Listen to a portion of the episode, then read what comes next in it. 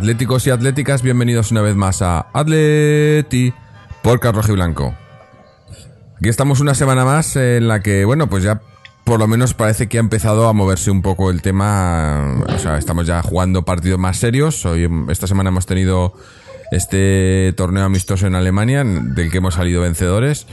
Y bueno, pues se está viendo un poco más. eh, tampoco mucho, porque además, eh, como se sabe, esto es pretemporada, no se pueden sacar conclusiones y hay, hay muchas probaturas. Hemos visto en todos los partidos cómo han jugado pues prácticamente todos los jugadores que tenía a su disposición el Cholo.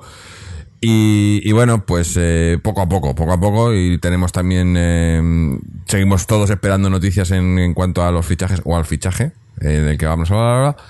Y también, bueno, pues hoy también queríamos tocar un poco todo el tema de, de institucional con, bueno, con eh, lo que salió diciendo Gilmarín hace unos días, eh, declaraciones también, todo el tema que ha pasado con señales de humo que tocaremos más tarde.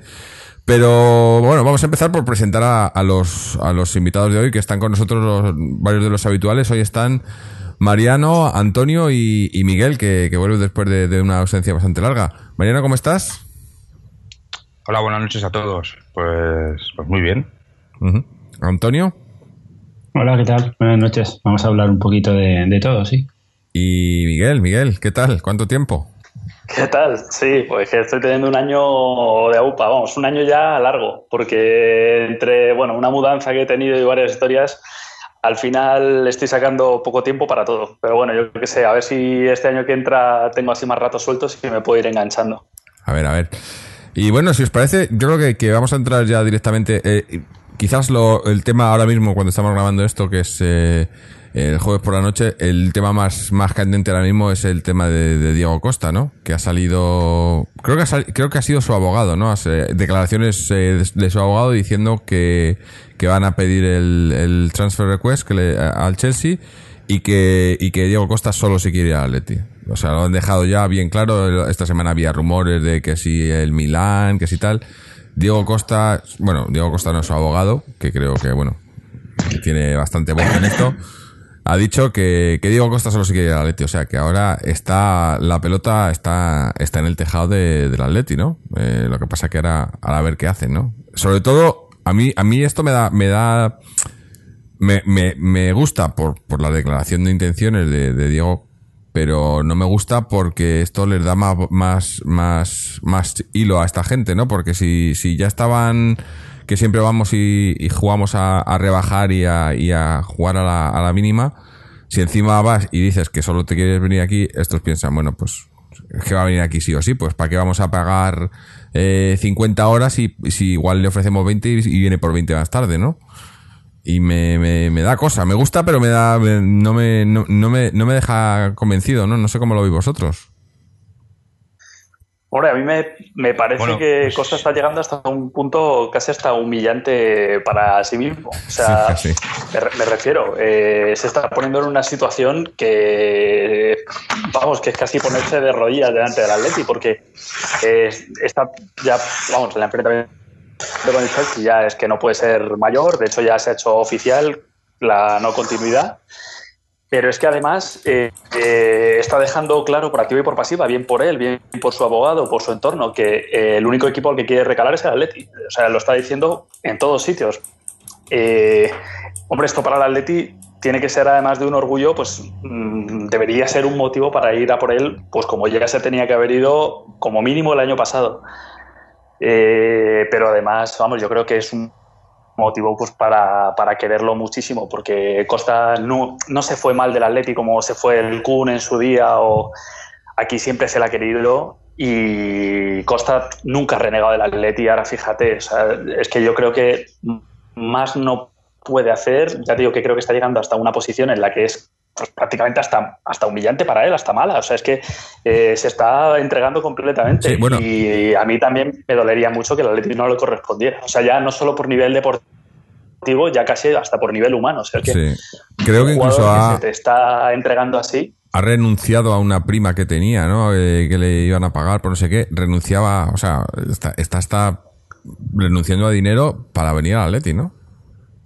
Es que más no puede hacer. Si es que él está tomando, vamos, el transfer request es lo único que le queda, porque es que eh, todo lo demás, eh, declararse en rebeldía, incluso que, bueno, a mí mm, éticamente no me parece muy bien, Mm.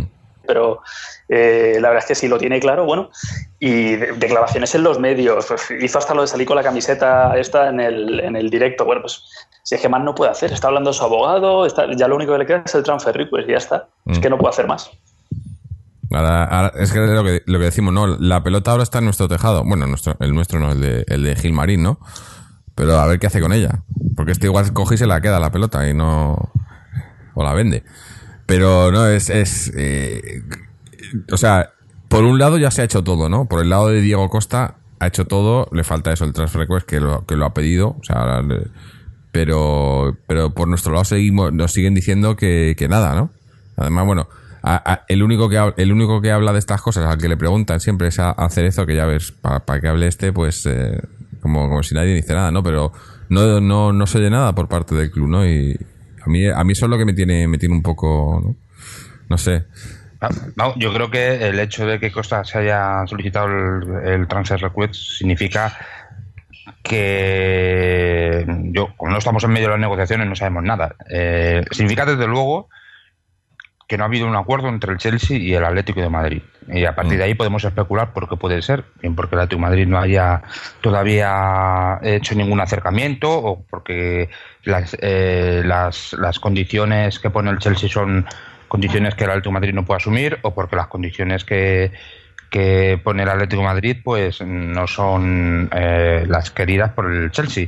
Entiendo que a lo mejor a los del Chelsea tampoco les mola que les paguen con billetes de Monopoly, eh, como suele intentar hacer esta gente. Pero entonces, vamos, en serio, eh, eh, eh, lo que está claro es que es esta, esta opción es lo último ya que le queda a Diego Costa y creo que eso habla, por un lado, de las ganas que tiene Diego Costa de jugar en Atlético de Madrid, porque si fuera por salir del Chelsea, seguramente eh, ahora mismo ya está, eh, seguramente tendría bastantes posibilidades de estar en otro equipo, Eh, pues porque está claro que, que es un jugador con un cartel y, y- con una clase y con una edad que, da para varios años de rendimiento al máximo nivel.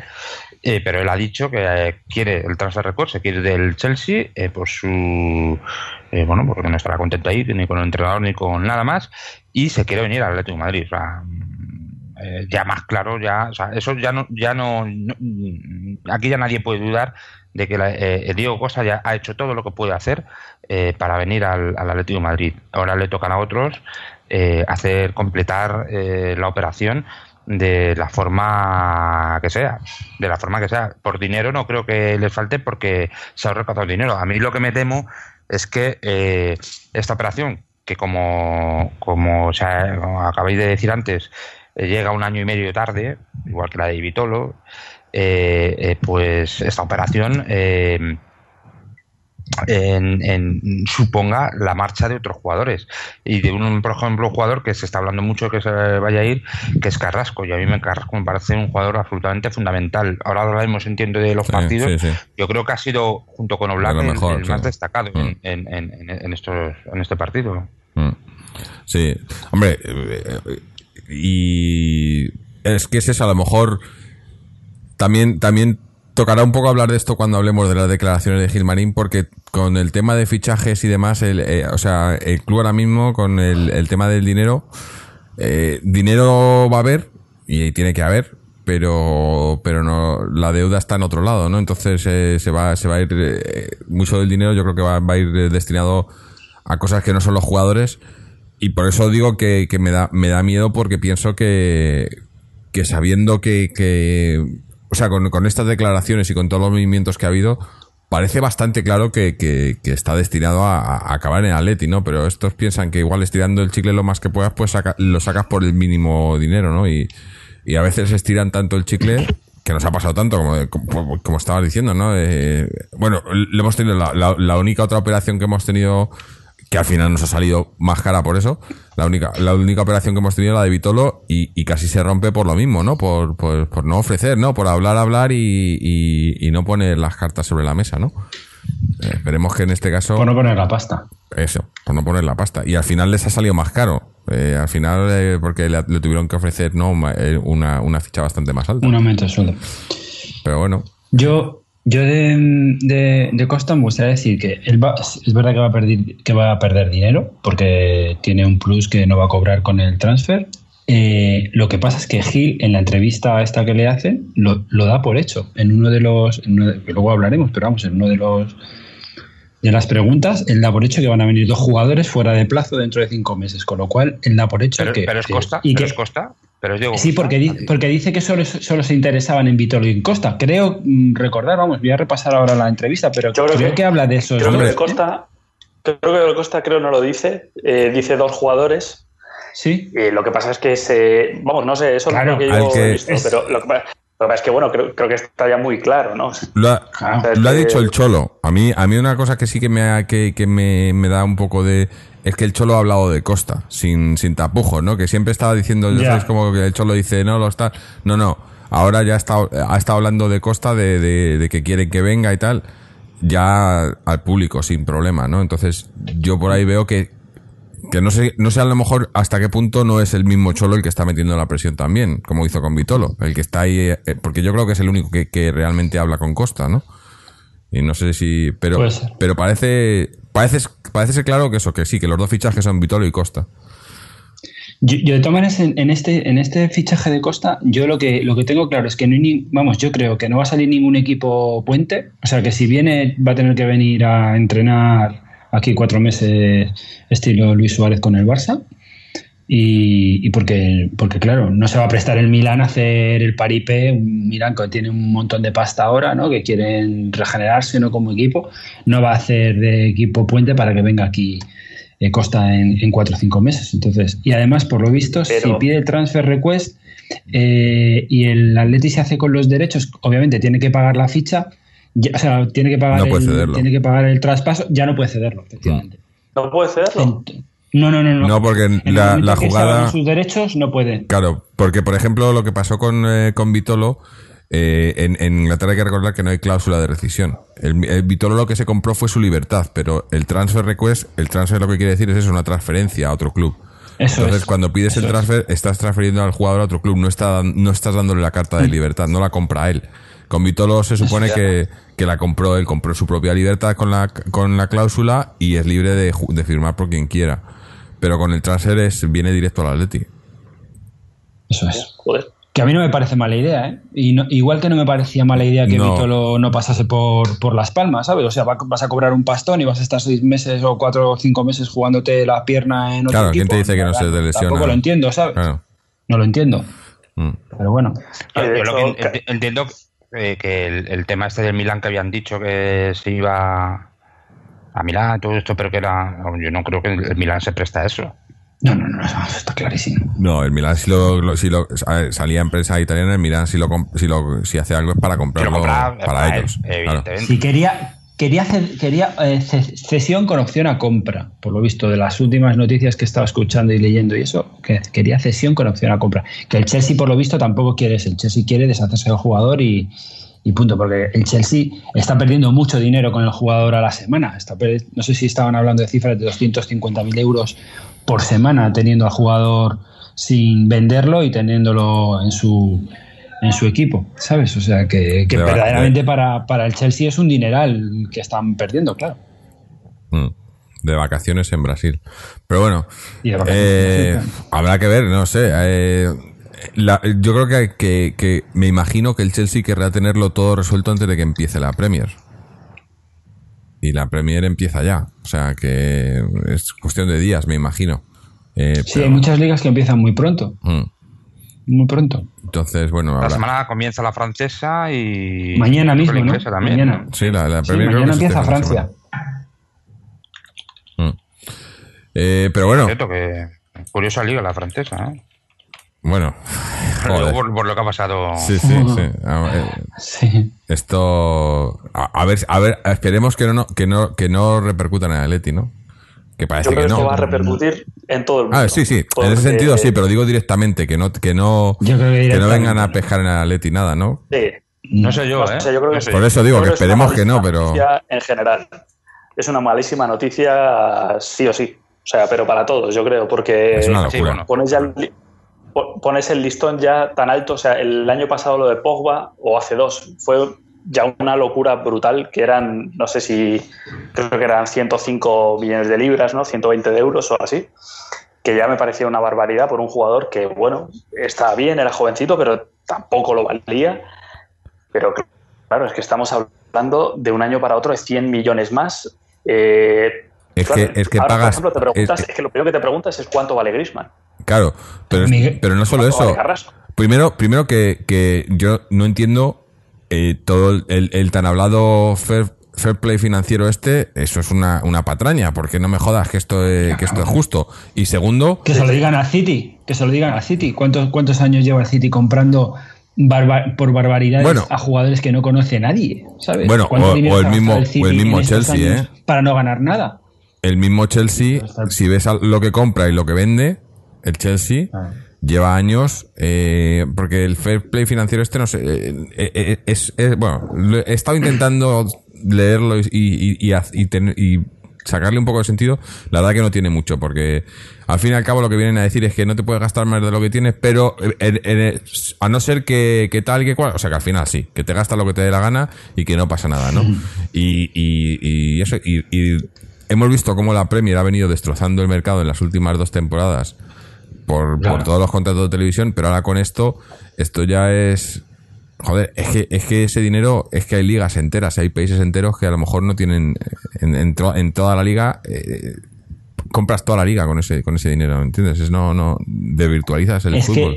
que la segunda división inglesa podría fichar jugadores de, no sé, lo leí hace poco, de hasta el séptimo equipo de la, de la liga hacia abajo, ¿sabes? Es quiero decir, comparativamente, cualquier equipo de la segunda división inglesa es mucho más potente económicamente que cualquier equipo del, sexto Hombre, séptimo para abajo de la liga española.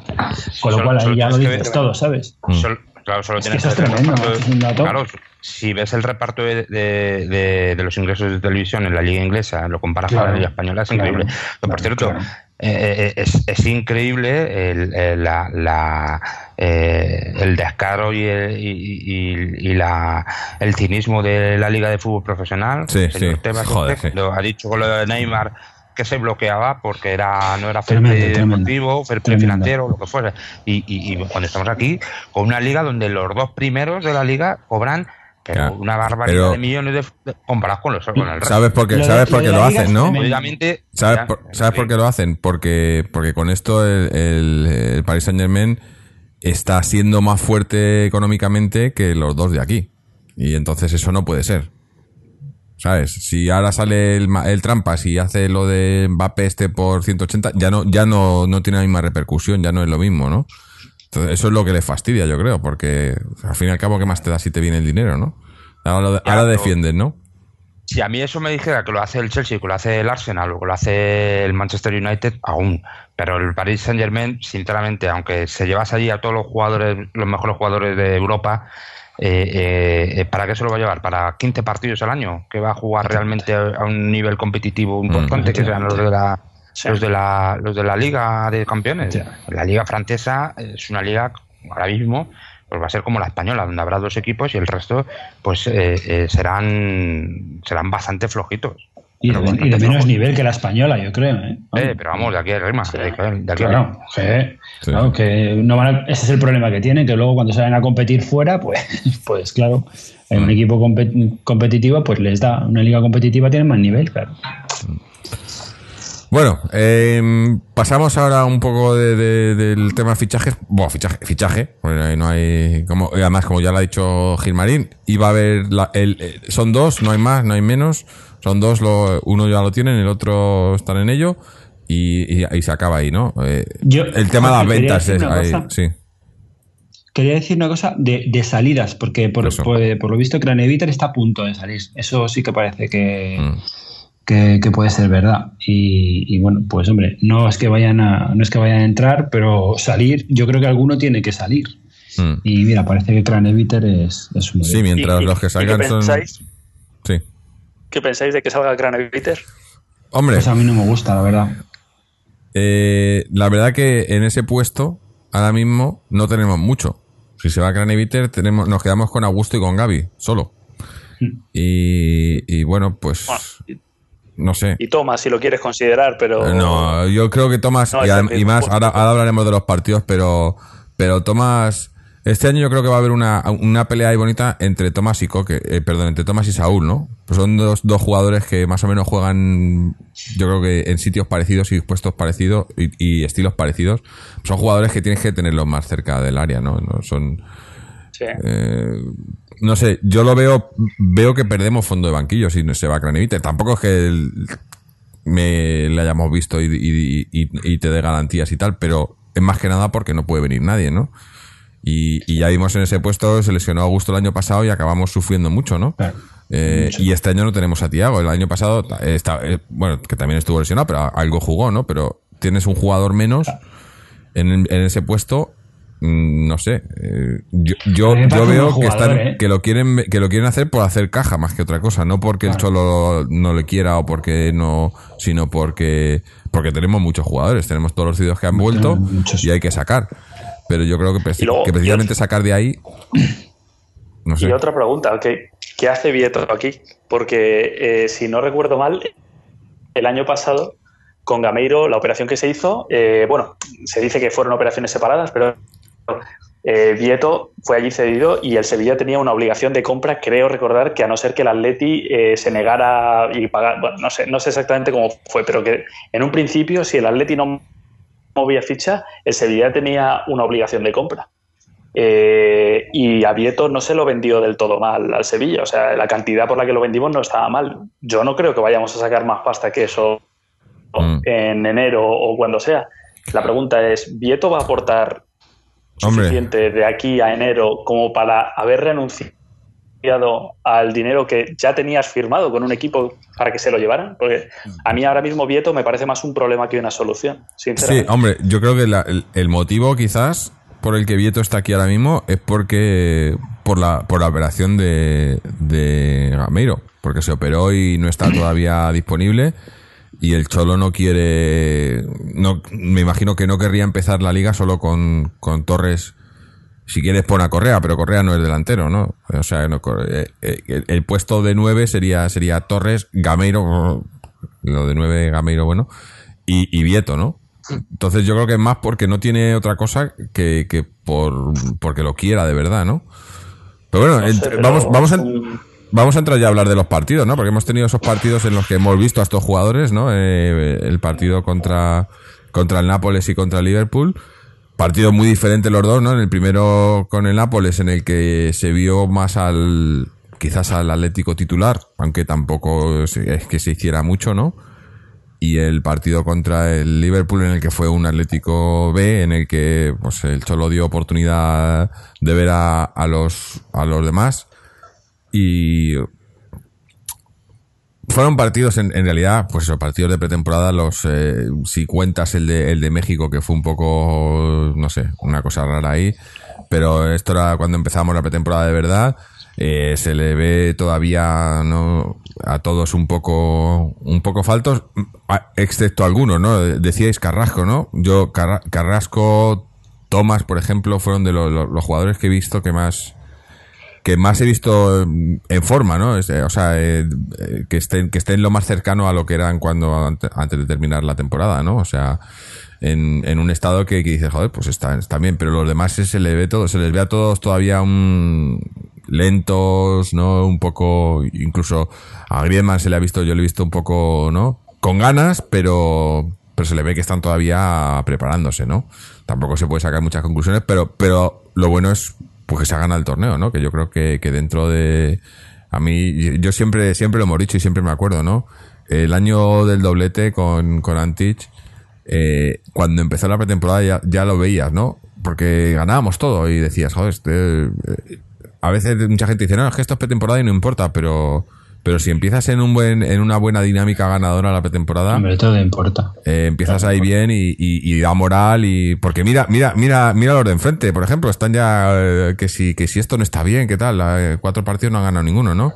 Eh, quieras que no afecta, afecta, aunque son partidos que no son importantes o que estás todavía haciendo pruebas, pero afectan. Y, y lo bueno es que hemos hecho muchas pruebas y, y no ha afectado al resultado. Bueno, también se han, se han visto algunas cosillas, ¿no? Muchos penaltis también, que yo creo que, mira, hablamos de, de cómo se practican los penaltis. Mira, pues hem- hemos practicado penaltis, ¿no? Que ya es, eh, aunque bueno, los, los- los, eh, estuve practicando ya.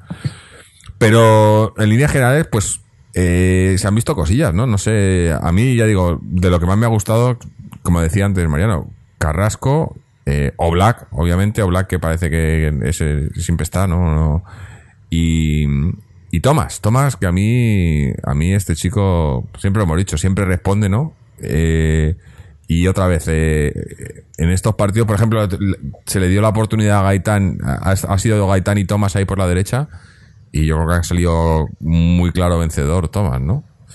No sé qué, os han parecido, los habéis visto los partidos, lo- me imagino. Eh, ¿Qué opináis? Bueno, yo si queréis empiezo, he visto el primer partido, el segundo no, no lo pude ver completamente y, y, vamos, yo sobre todo eh, quiero resaltar, porque evidentemente a estas alturas de la temporada tampoco podemos, podemos sacar unas conclusiones excesivas, pero sí resaltar el, el espíritu competitivo que sigue teniendo este equipo. Mm. Da lo mismo que sea un amistoso, que sea eh, un, un partido de, eh, de un amistoso con un segunda B o que sea un amistoso contra el Liverpool o contra cualquier otro equipo, ¿no? Es el carácter competitivo, pues es fundamental en este equipo. Luego físicamente, pues creo que tenemos un equipo fuerte. Lo que que yo eh, soy, sigo siendo de, de la opinión que, que vamos a tener muchos problemas como no reforcemos puestos y posiciones que ahora mismo a mí se me antojan que están bastante cojas, eh, porque no, para mí no solo el, puesto delantero centro es absolutamente fundamental.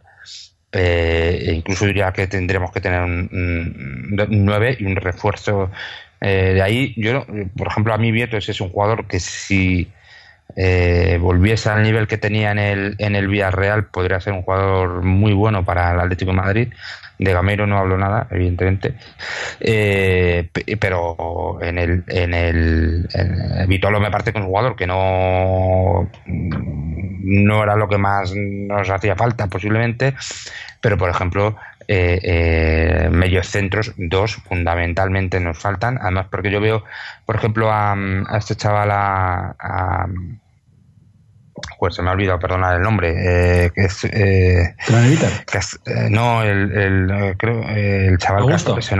Augusto. Augusto. Augusto. le veo a Augusto que eh, todavía tiene las lógicas reservas de alguien que ha tenido una lesión de ese tipo tan importante durante tanto tiempo, que va todavía un poco, eh, no va al, al choque 100%, etcétera, etcétera. Entonces, ahí yo sí que veo, ah, nos faltan eh, dos refuerzos de lujo. Eh, yo ya dije, el, polaco este Krikovia, que creo que incluso se está relacionando con el Valencia, a mí me parecería una, una metida de gamba importantísima que un jugador de ese nivel y que por un precio que yo creo que podría ser bastante asequible para el Atlético Madrid se nos pudiera escapar.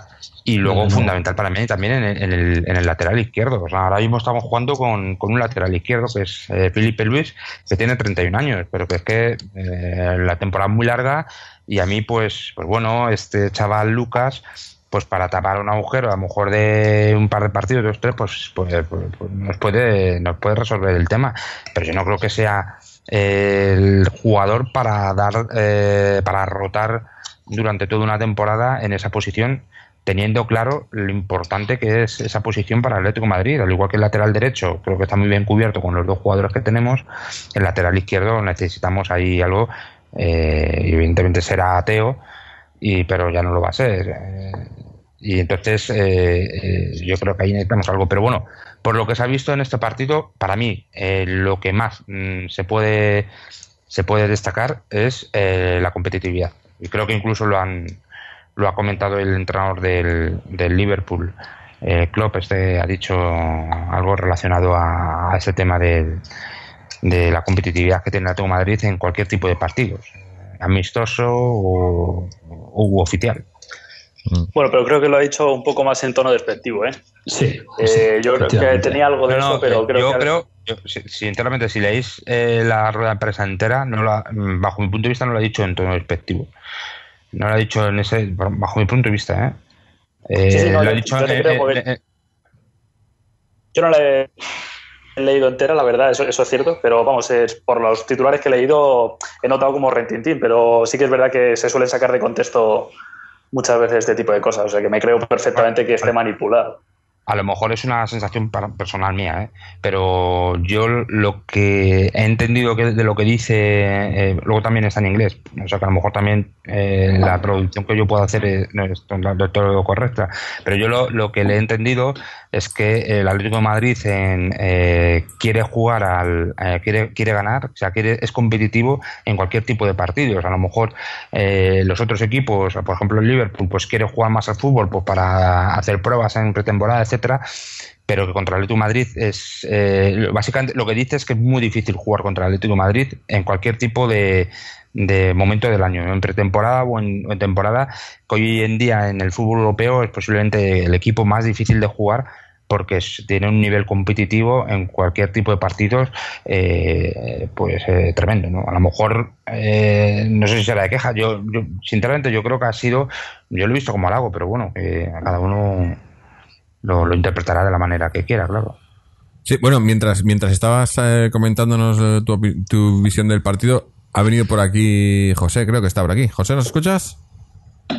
Sí, ¿qué tal, Jorge? ¿Qué tal? Saludos a todos. Eh, veo que está Miguel también, que hace Sí, tiempo sí. que no lo escuchaba, Antonio, Sí, bueno. está Mariano estamos- también. Estamos por aquí. Estábamos comentando ahora mismo, pues eso, el- este, estos amistosos que hemos jugado en Alemania. Eh, Sí. Que bueno, como decimos siempre, es pretemporada, no se pueden sacar conclusiones, pero, pero se van viendo cosillas, ¿no? Y, y bueno, Mariano, en respuesta a lo que acaba de comentar Mariano, eh, el problema, Mariano, es que, que lo ha dicho Gilmarín muy claro, ¿no? Vienen dos. Y uno ya ha venido. O sea, vendrá otro, si viene, esperemos que sí, tiene que venir, y, y, no hay más. Entonces, es lo que tenemos. Y yo creo que seguiremos estando cortos en, Ah, sí, en- y además- ciertas- el problema es que aunque vinieran muchos más, eh, si, si vinieran, que no, pero eh, hay que recordar que en, para Champions solo puedes inscribir a tres jugadores más en el mercado de, de invierno de los que tienes eh, en la primera mitad de temporada. bueno, pues Vitolo Costa y Ricovia, ya lo Y tiene que, que- venga, pues vamos a decírselo a Gilmarín a ver qué nos cuenta. venga Vamos a. Sí, Pero- tiene buena relación que- con nosotros Sí, sí. Pero Yo sí que no- nos falta aquí, alguien en el medio, ¿no? A mí me gusta. Yo también. Me parece un buen Bueno. fichaje. Me parece un buen Aparte fichaje. que, que además nos ayuda a subir también en los centímetros, porque la verdad Eso es que es, a nivel de, es. de medio centro, yo por ejemplo recuerdo el año pasado eh, un jugador que a lo mejor al principio parecía un poco trotón, pero que era se hacía enorme en el Sevilla, que, además su- supuestamente vino también para sustituir a esa figura de Grikoviak, ¿no? De un jugador ahí que contenía y que incluso nosotros también en algún momento, supuestamente, porque siempre la prensa da a entender que a lo mejor nos interesamos por jugadores que luego al final nunca se fichan, pero esa figura de un tío alto, grande, que nos permita bajar balones, que muchas veces nos ha hecho a lo mejor Saúl en un momento dado, que, que en su día hacía Raúl García, eh, pues lógicamente, a- a- además de lo que comentaba Mariano, que es que es imprescindible, yo también lo veo igual, ¿eh? yo creo que en el centro del campo nos hace falta ahí eh, apuntalarlo un poco, porque el- el- lo que está claro es que esto es muy largo y ya lo hemos visto, que con dos lesiones y una sanción eh, nos hemos visto en cueros en los momentos claves de la temporada. En el Mm. lateral derecho lo pasamos, en el izquierdo estamos igual de cojos, pero un hombre como Krikoviak, si realmente sigue al mismo nivel que como se fue, sería bastante positivo. Mm. Además que yo... Nos hacen falta centímetros, yo creo, ¿eh? centímetros Sí. de altura, porque Sí, tenemos sí. que recuperar el juego, el juego aéreo, que eso al final te, te va a dar, te va a dar puntos, te va a dar goles y te va a dar. Y te va a quitar goles. Y no solo eso, yo Y te creo, va a quitar goles, efectivamente. yo creo que lo que necesitamos también es... eh, necesitamos liberar a, liberar a Coque. Eh. Coque, por ejemplo, en estos partidos, eh, que no se puede sacar conclusiones, ¿vale? Pero Coque cuando juega solo con, con, con Gaby, con un medio centro solo, sobre todo siendo Gaby, eh, tiene que estar muy preocupado de tareas defensivas y, y no puede, no, no tiene libertad para, para, para, repartir juego, ¿no? Y se ha visto en estos partidos y se vio la temporada pasada, ¿no? Cuando, cuando Coque juega sin libertad, eh, no tenemos salida de balón por el centro porque porque porque tiene que estar eso más pendiente de, de no perder el balón o de no, no yo creo que, que es un jugador que necesita no tener que estar tan preocupado, que siempre lo está en el Atleti, no puede, no puede haber un jugador que no esté preocupado de defender, porque no puede. Pero, pero que se preocupe más de, de, atacar, de dar ese último pase, de filtrar el balón entre líneas y demás. Y, y, para eso tiene que tener las espaldas bien cubiertas, ¿no? Y si está solo Gaby ahí, eh, sí. Gaby es Gaby, pero también, eh, lo que está diciendo Mariano de, de Felipe con eh, 32 años, pues Gaby también. Y, y, y es, que eso, haciendo... es que eso también está relacionado con lo de Coque. O sea, yo creo que es importante tener un medio centro que sea un stopper como tal, que el Atleti quizá lo más parecido era Tiago, pero Tiago tampoco era un stopper puro, no era un Makelele, no era un, como ahora puede ser William Carballo. Eh, Krikoviak, por ejemplo, sí lo es, sabe sacar la pelota. O sea, eh, yo en el Sevilla le vi unos cuantos partidos, tampoco una barbaridad, pero es un chico que saca bien la pelota y sobre todo que tiene 27 años. Mm. Que es que, eh, coño, que queremos mucho a Gaby y a Tiago, pero eh, bueno, Tiago ya no está, pero vamos, que deben rondar los 34, 35 años y se nota, joder, que es que al final con el Cholo, eh, una posición como esta acaba jugando todos los partidos o casi todos. Y eso tampoco se le puede pedir manteniendo un nivel muy alto todo el año a Gaby. Entonces yo creo que tener un chico de 27 que pueda ofrecer eh, unas ciertas garantías y a lo mejor que Gaby sea capaz de darle descanso, pues eso a lo mejor también ayuda un poco a que Saúl y Coque no tengan que estar tan, tan, tan pendientes. Ojo, que a mí me parece que la temporada de Gaby ha sido brutal, ¿eh? Me parece que para, sí, sí, sí. para la edad que tiene, aún más, o sea, creo que ha hecho una temporada bestial pero algún día tendrá que ser. Es como lo de Felipe Luis, pues lo juega todo y lo juega bien y además que es que parece que esta segunda etapa en el Atleti es tan buena como la primera y que los años no pasan por él, pero algún día se acabará. Entonces son puestos que hay que ir cubriendo. Ahora no se puede, pero lo que sí que estaría bien es que se atara ya un recambio de garantías. Entonces yo estoy con Mariano en que para mí eh, el fichaje no era Vitolo, sí es verdad que creo que seguramente lo habrá pedido el Cholo. Es decir, si han ido tan a por él y ya sonó el año pasado y tal, pues me recuerda un poco lo que pasó con Gaitán, que tardamos dos años en ficharlo eh, y que era una petición del Cholo. A mí me da que Vitolo debe serlo. Ahora, a mí, bajo mi opinión personal, yo no es lo que a lo que hubiera dado prioridad. Y más teniendo en cuenta este condicionante que solo podemos escribir a tres. Eh, Costa, para mí, es incuestionable, un 5 debería ser incuestionable y para mí la siguiente posición es, pues dependiendo también de quién se vaya a ir, porque a, yo creo que ahora no se irá casi nadie o nadie, pero en enero es otra cosa, ¿eh? Igual en enero se nos va alguien gordo. Porque lo tenga pactado desde ya o vete tú a saber. Es que, vamos a ver, el, el, el tema de Vitolo para mí es que, mmm, bajo mi punto de vista, eh, yo lo veo un poco claro. O sea, Vitolo está aquí eh, y seguramente implique la salida de Carrasco. Eh, ¿qué es, ¿Cómo se puede frenar la salida de Carrasco? Eh, primero porque va a jugar en la Champions y eso puede frenar a otros equipos ficharle. Pero también eh, que se salga. O sea, que haga una mitad de temporada sí, sí. impresionante. Espectacular. Claro. Yo creo que se va, ¿eh? Yo, yo, también creo que Carrasco se va. Pero, pero yo, este movimiento de Vitolo, eh, igual que me pasó con Gaitán, yo es que creo que el Cholo echa de menos eh, la figura que tenía con Arda Turán, que no se la ha vuelto a cubrir ningún jugador. Y yo creo que lo que lleva buscando desde entonces es un jugador, eso, que tenga un poco de magia, que tenga un poco de imaginación. Y Carrasco no es exactamente así. Eh, Gaitán parecía que podía serlo, pero le ha salido mal. Y Vitolo es otro jugador, a ver, son todos jugadores distintos a lo que era Arda Turán. Es un jugador muy especial dentro del mundo del fútbol. No hay muchos jugadores como él, y menos a día de hoy, que el mediapunta está un poco eh, pues en declive, ¿no? Es una figura que cada vez se utiliza menos. Eh, eh, yo creo que Vitolo viene un poco a intentar cubrir una posición que el Cholo está buscando y que no acaba de encontrar, pues igual que la de delantero centro, que desde que se fue Costa pues no ha vuelto a encontrar a un jugador que le llene como le llenaba ese. Y es normal, porque la verdad es que lo que ha pasado por aquí, pues, pues bueno, Si es que- compararlo con Costa, pues, en fin. Si, si es que esa es la clave, tú fíjate, se dice Diego Costa y, y prácticamente solo hemos tocado una vez más metal. Es decir, eh, fue en una Supercopa a doble partido contra el Madrid y, y- y fue porque fue el primer eh, en el que Griezmann con, con Mandzukic cuajaron, pero en la segunda vuelta ya vimos que no y desde ahí no hemos vuelto a tener un título más. Entonces, eh, Costa es imprescindible, sí o sí. Y si no es Costa, que Dios quiera que sí, porque parece que todo se encamina, por fin, alguien que sea de ese nivel, porque si no el equipo vuelve a tener las mismas carencias. Lo hemos visto, los dos partidos, muy poquitos goles. Entonces, Estás diciendo eh, uno igual o Eh, mejor. Es que Claro, es que, a ver, yo ya, me, como con esta gente, como también dice a veces Mariano, no me fío, yo veo que pasan los días, las hojas del calendario, y lo que supuestamente era más sencillo, que era el de Costa, no se ha hecho, y se ha hecho el más difícil, que era el de Vitolo pagando en la cláusula, con liquidez de 40 millones.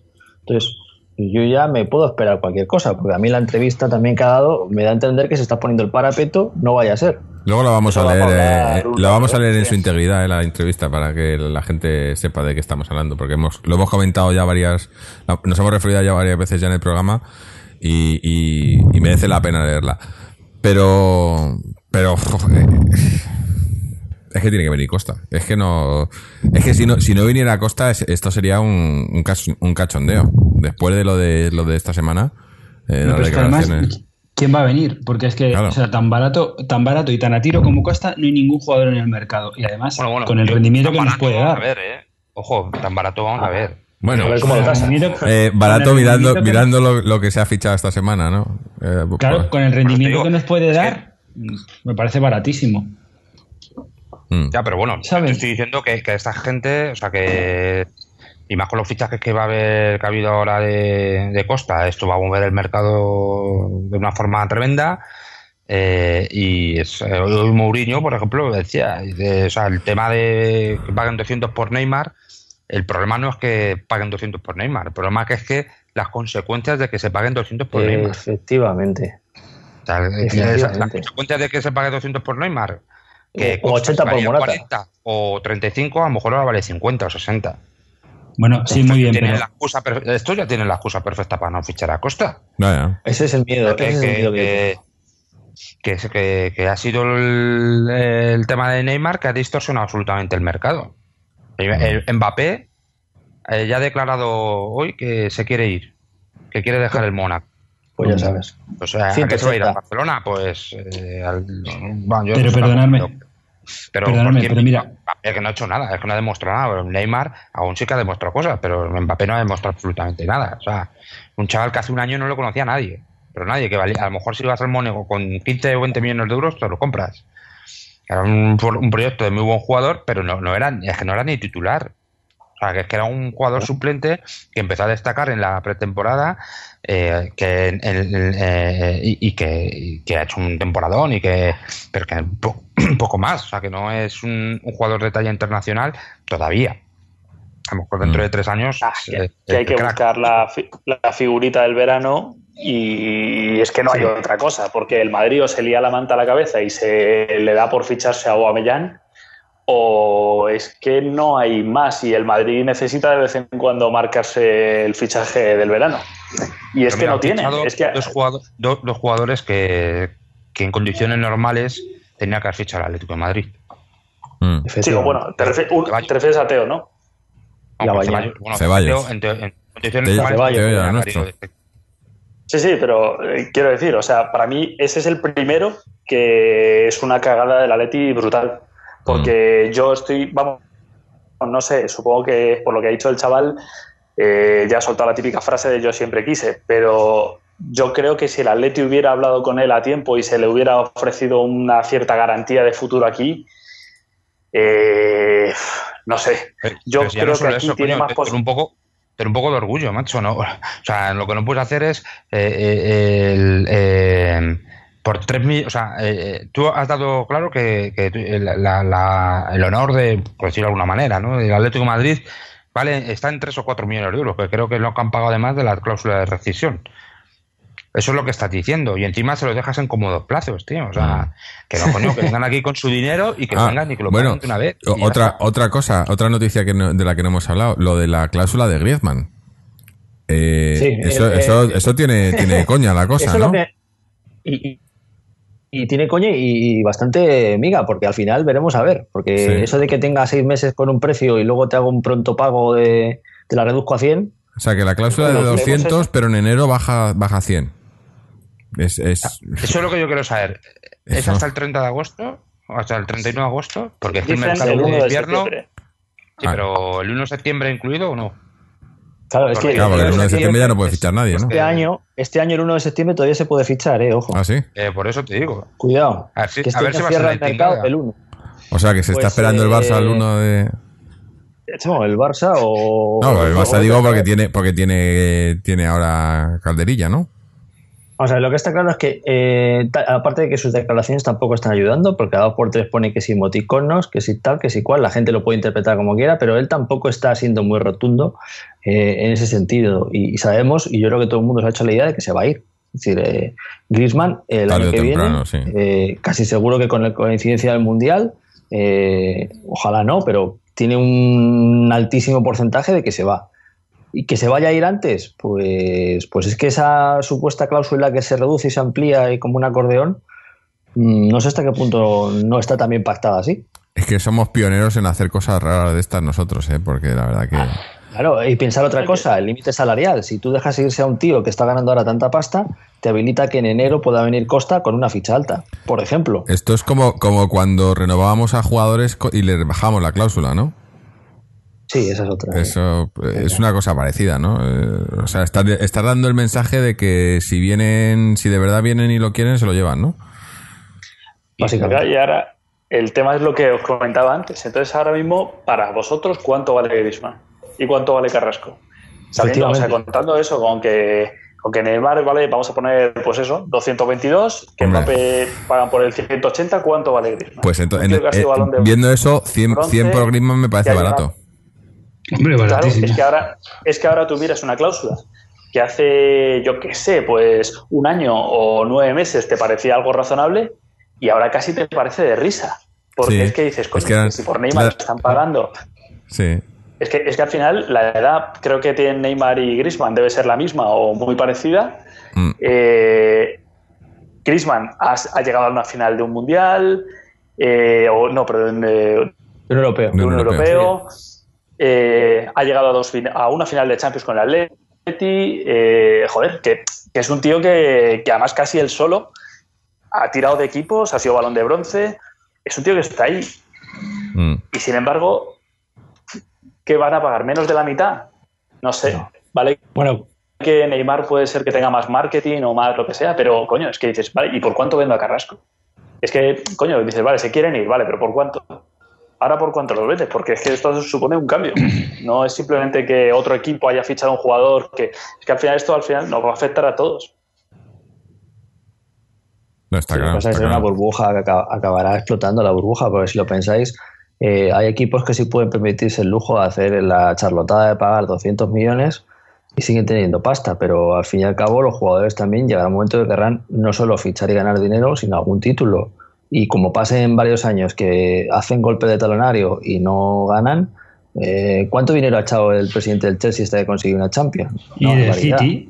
Y del City Y no ha ganado City. nada. Y no ha ganado nada. Pre- pero Y la los jugadores al final se van. porque Es que, es que Sí, sí, la Premier es un desastre. Parece que es, un- parece que es un pozo sin fondo de pasta, porque es que tú miras la cantidad de cosas que ficha el, el United, que antes hablábamos del City y del Chelsea, pero bueno, esos dos equipos normalmente suelen fichar, aunque luego fichar también jugadores pues, consagrados, ¿no? Pero sí que son mucho de fichar jugadores jóvenes, luego cederlos por ahí, fichan además un millón cada año.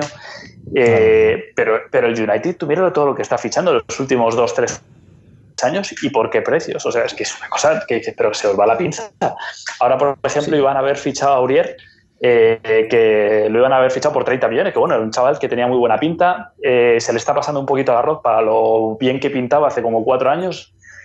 eh, también porque ese chaval tiene la cabeza para allá. Entonces, ahora dice que no, no pueden fichar, pero lo iban a fichar por 30, han fichado a Matic por 45 y luego es que da la sensación de que si quieren seguir fichando por otros 120, los tienen. Entonces, claro. bueno, pues, ¿cómo compites contra eso? Que al final, No, imposible, imposible. Ese es el miedo del señor Tebas, que se le iba ahora uno de los caramelos. Bueno, eh, ¿Qué os parece ahora si, si, si le- o- leo la, la entrevista a Gilmarín para que la- los oyentes que no lo hayan leído que sepan un poco de lo que estamos hablando, porque mucho está relacionado con ello.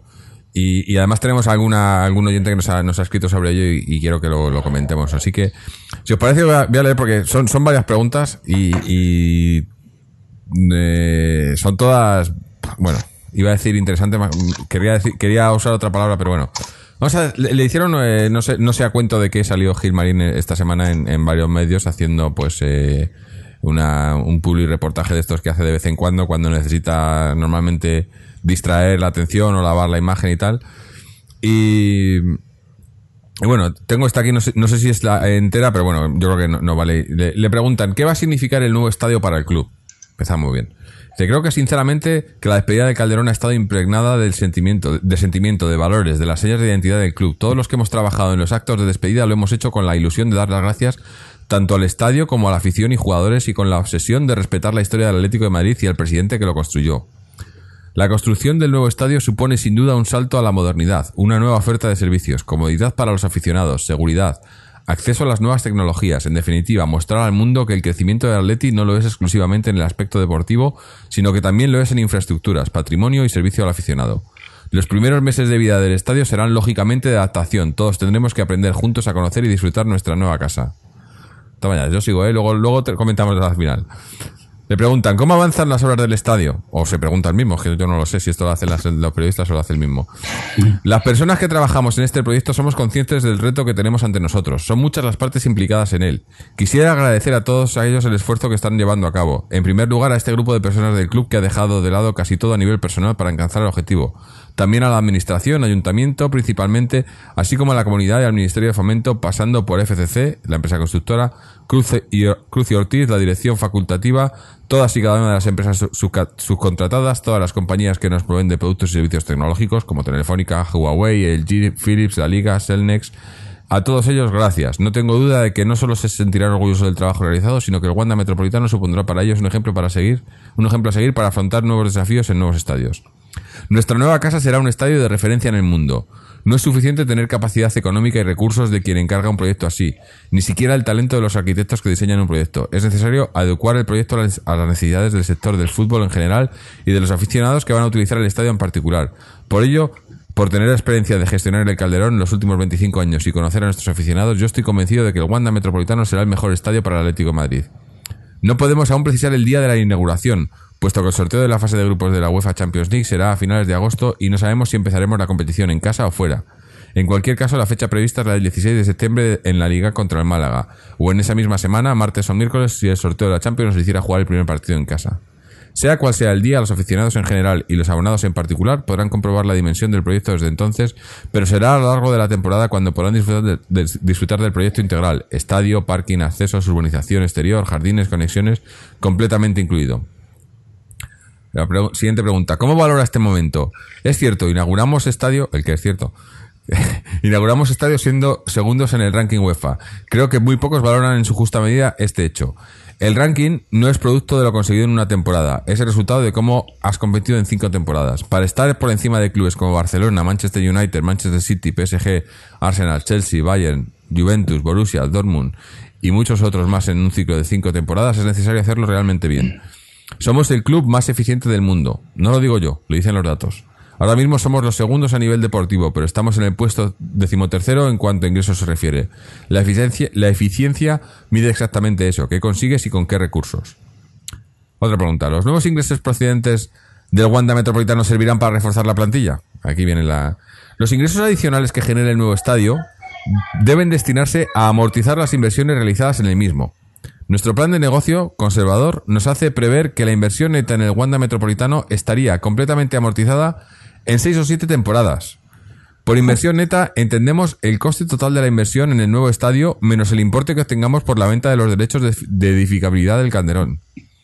Es realmente complicado seguir invir- invirtiendo en el equipo, coincidiendo con la inversión en el estadio y en las sedes de la academia, pero es posible invertir en el estadio y en el equipo al mismo tiempo, al mismo tiempo siempre que sigamos creciendo como lo estamos haciendo. Ojito, ¿eh?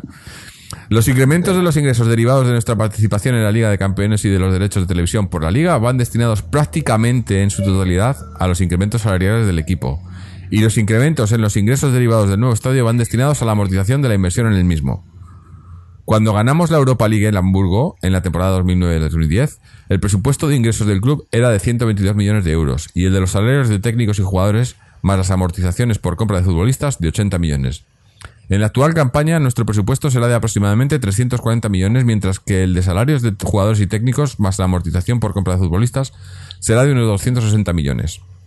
La gestión del nuevo estadio, los, in- los ingresos provenientes de la UEFA con el nuevo formato de la Liga de Campeones de la próxima temporada, la renovación al alza de los derechos de televisión por parte de la Liga desde 2019, los nuevos acuerdos de patrocinio, el incremento, el incremento permanente de nuestra masa social y posibles nuevas aportaciones de capital necesarias para el fortalecimiento de la sociedad, todo ello en conjunto será lo que nos permita y garantice seguir creciendo y consolidar al Atlético de Madrid como uno de los clubes más fuertes y atractivos del, del fútbol mundial.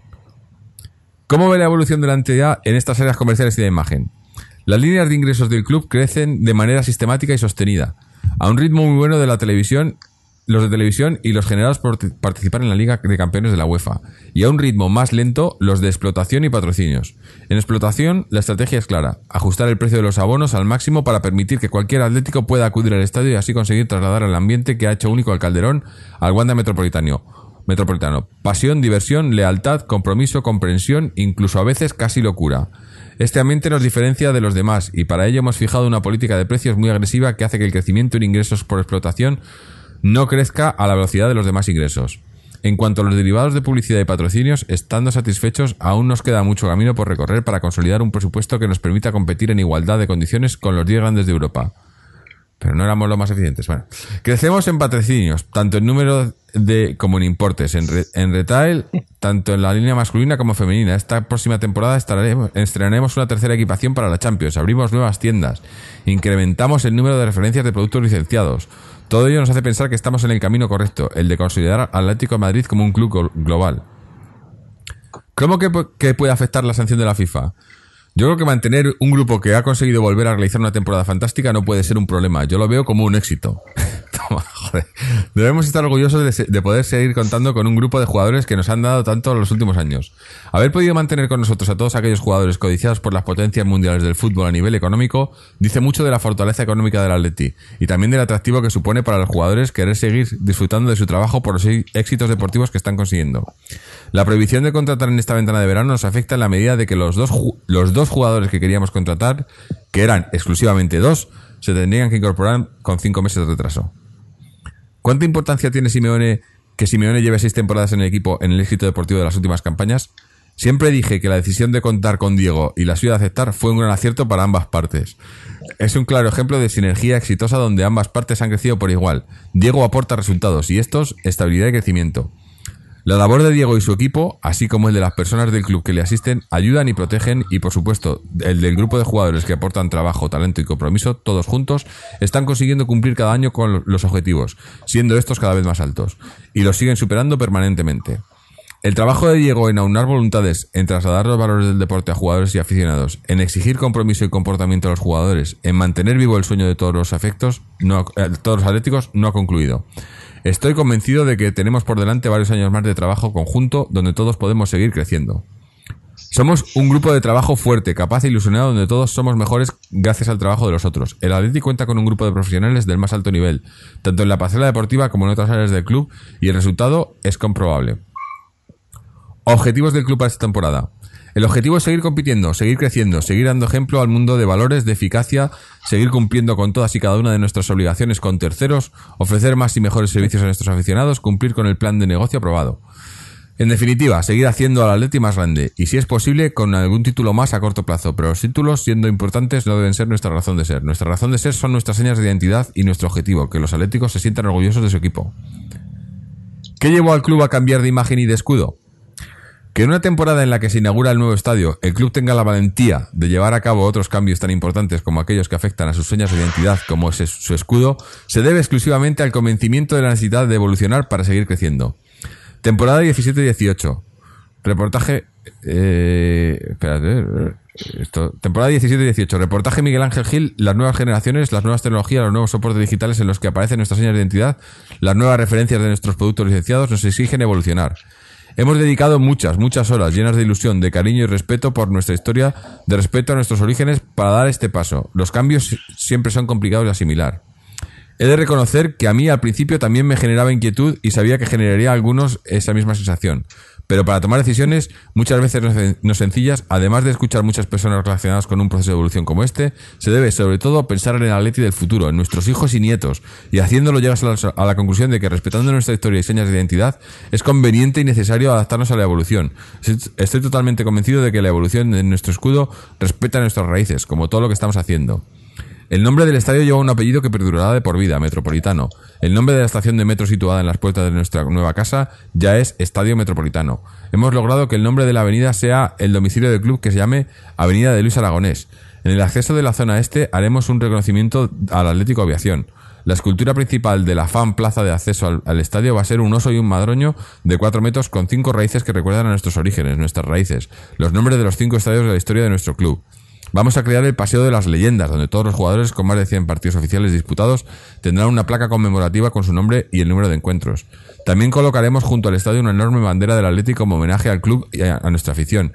Y vamos a solicitar al ayuntamiento denominar Avenida 26 de Abril a la calle principal de acceso al estadio. En definitiva, guiños, gestos, imágenes, detalles y toda clase de recuerdos que sirven para mostrar a nuestras próximas generaciones de dónde venimos para que disfruten de las nuevas instalaciones y tecnologías sin olvidar nuestra historia. Vamos terminando, que ya queda poco. Récord de abonados. El crecimiento bueno es el sostenido en el tiempo. Este es el fiable.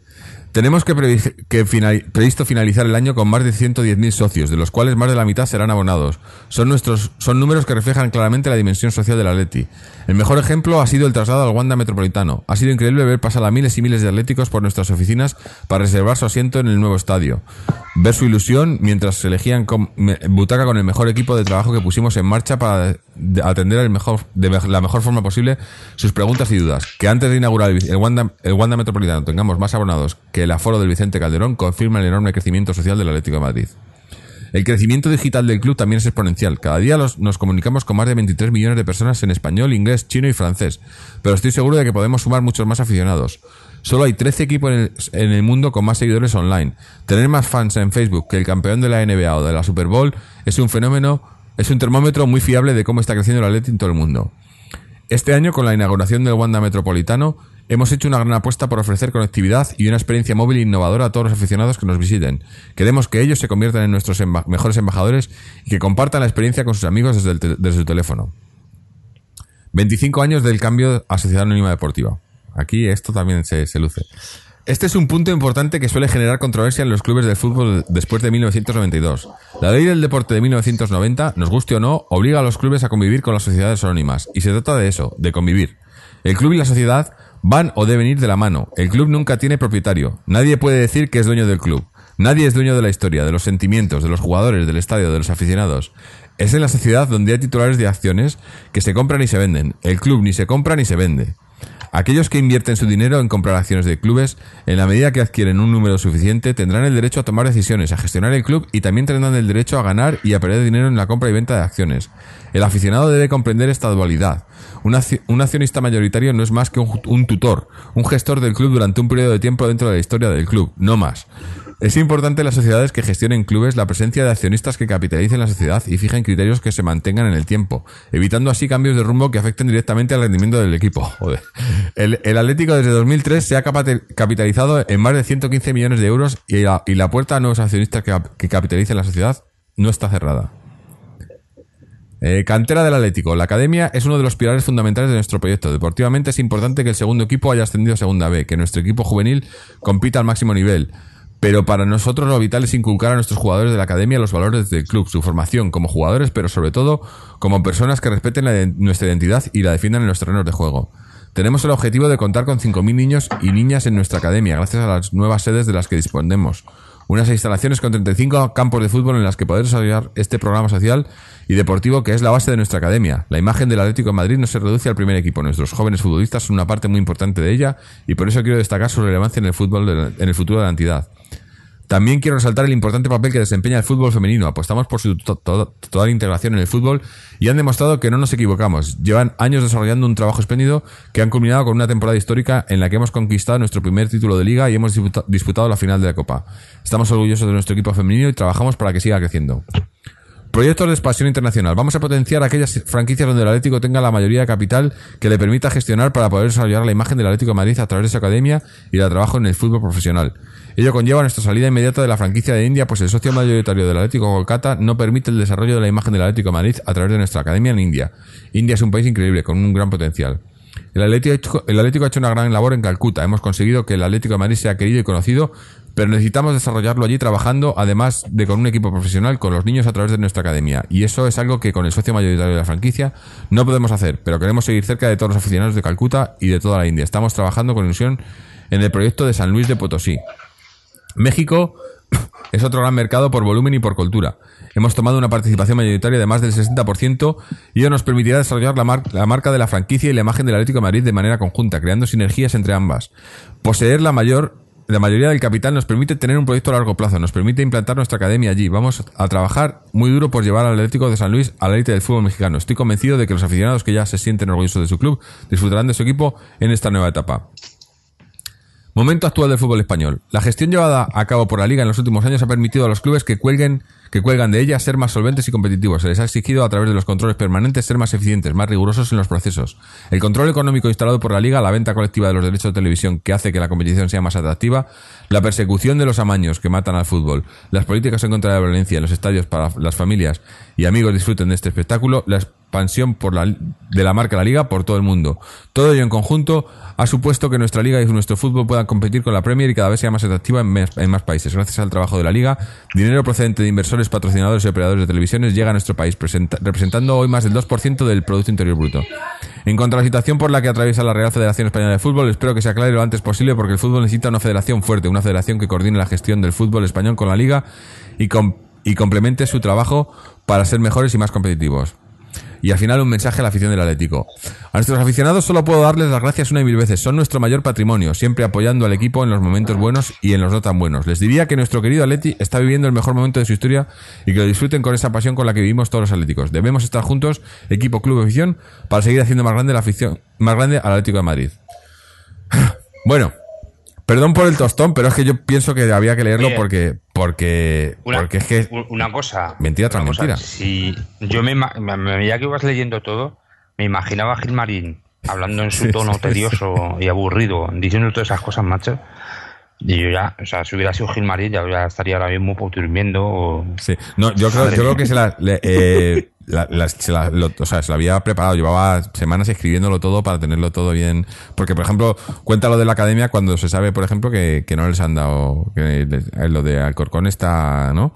No, no, no, no hay terreno, ¿no? Y cuando salió esto ya lo sabía, o sea, Sí. lo tenía escrito ya y ya no iba a cambiar el plan, ¿no? Pero, a, mí lo que me resulta que en, en- en las cosas más o menos importantes que no.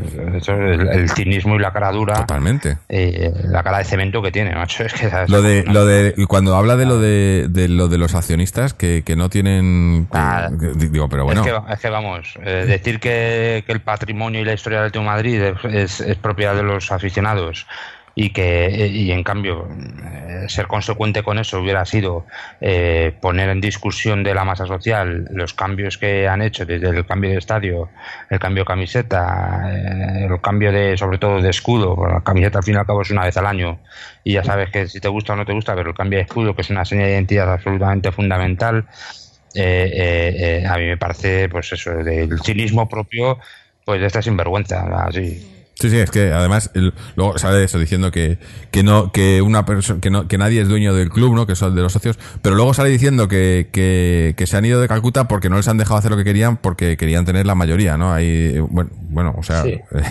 eh, y bueno, eh, es que es contradicción tras contradicción, pero a mí Pero es a que mí no, pero es que además, si este tío, bueno, está en junta de accionistas y este tío, pues te echan cara que él es el máximo accionista. del Claro, claro, es- el club es suyo.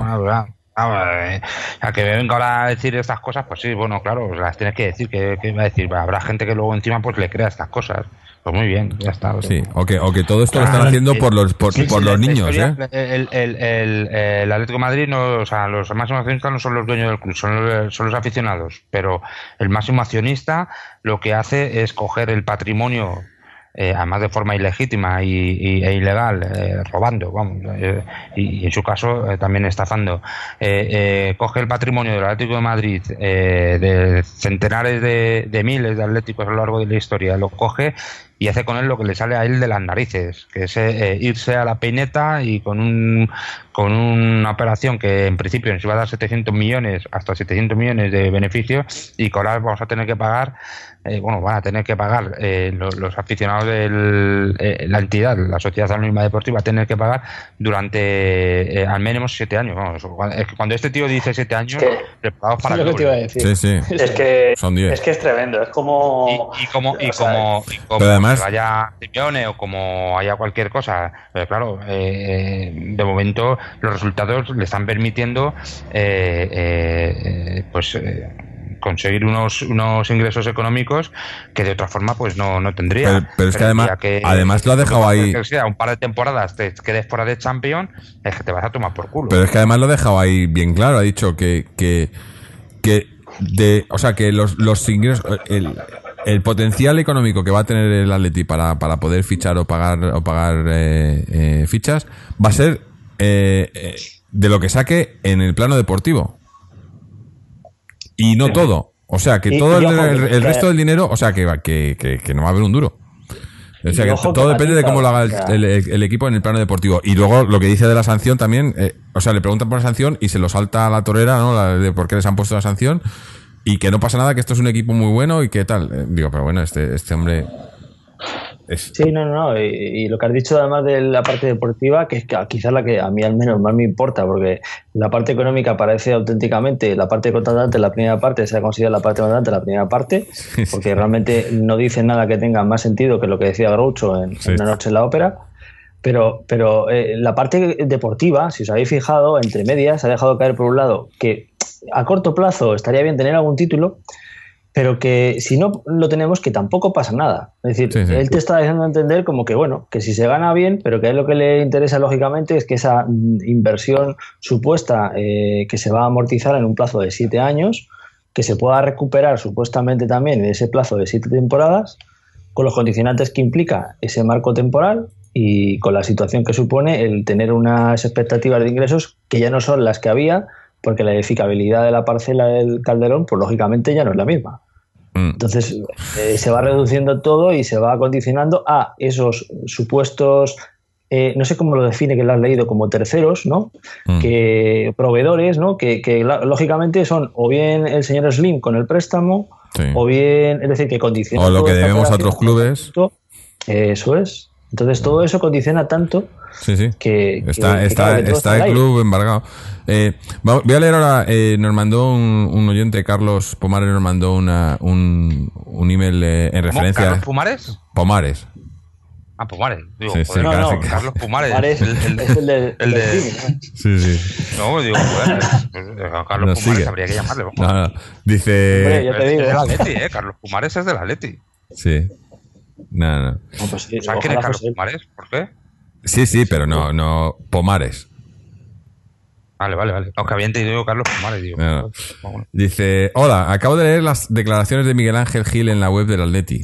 Creo que sería interesante que dedicarais un podcast a analizar detenidamente las mismas y comprobar con vergüenza ajena lo que nos dice este individuo. Bueno, pues tus deseos se han cumplido, eh, Carlos. A modo de resumen y muy esquemáticamente destaco. Uno, ya empiezan a decir por primera vez que la inversión en el estadio se amortizará en siete años y que ello redundará en una menor inversión en fichajes. ¡Qué vergüenza! Pasamos de que el Atleti no quiere vender el estadio en 2005, pero es el ayuntamiento el que nos llenará de cientos de millones, a que ahora vamos a tener que estar pagando el hormigón durante siete años, que todos sabemos que son más. ¿Por qué nos cambiamos? ¿A quién beneficia el hormigón? Punto 2. Dice que nuestra razón de ser son nuestras señas de identidad. Titular del panfleto. ¿Cómo es posible que después de cambiar el escudo, el estadio y la camiseta, sin consultar a nadie, se nos venda esto? Punto 3. Reseña que para tomar decisiones como el cambio del escudo ha escuchado a muchas personas. ¿Se puede tener más poca vergüenza? Punto 4. Y como triste colofón se permite incluso opinar y valorar sobre el aniversario de la conversión delictiva del club al transformarse en sociedad anónima deportiva, delito cometido por quienes todos sabemos. Increíble. Personalmente he de deciros que tengo 45 años, de ellos 37 seguidores socio, y es la primera vez en mi vida que me planteo seriamente darme de baja como socio. El Atleti del que me enamoré con mi padre de la mano cruzando el Manzanares con su escudo, su camiseta a rayas y su himno, nada tiene que ver con esto.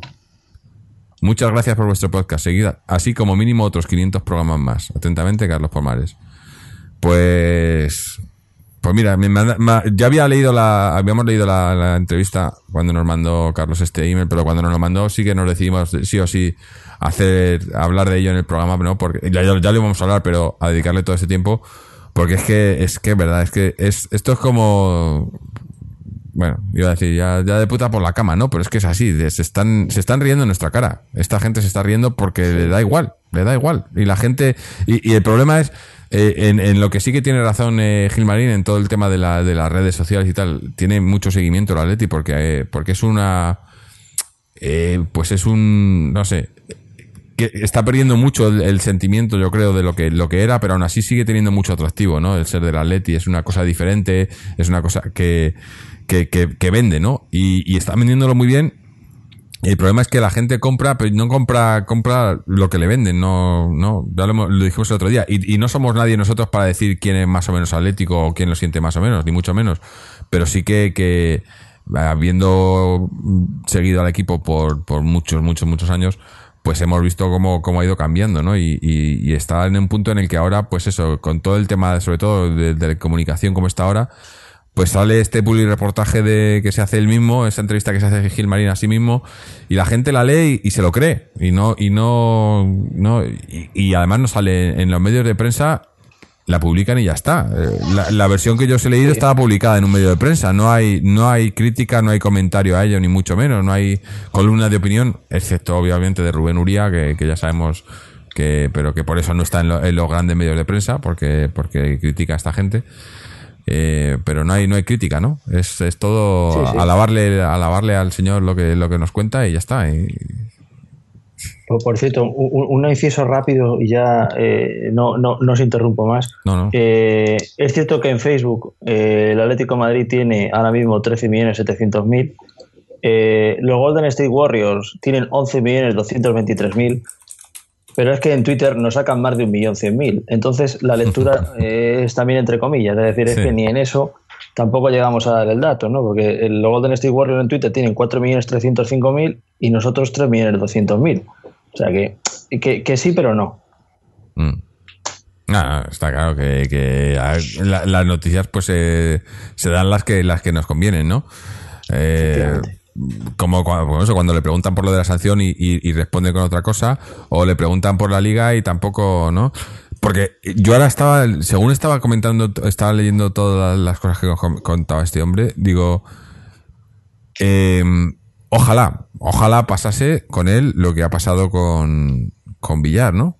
Porque iba a ser increíble la, gente lo que se iba a sorprender, ¿no? Porque parece que, que- nadie se da cuenta, ¿no? Y de repente, porque lo de Villar, por ejemplo, es una cosa que, que la, la- poco que sigas un poco el fútbol sabías todas las cosas que estaba haciendo, ¿no? Era, pero ahora como que la gente se ha quedado, ¿no? Eh, La gente que no sigue el fútbol quizás, ¿no? Como, joder, pero ¿cómo es posible que este tío, ¿no? Con to- todas estas, ¿no? Como...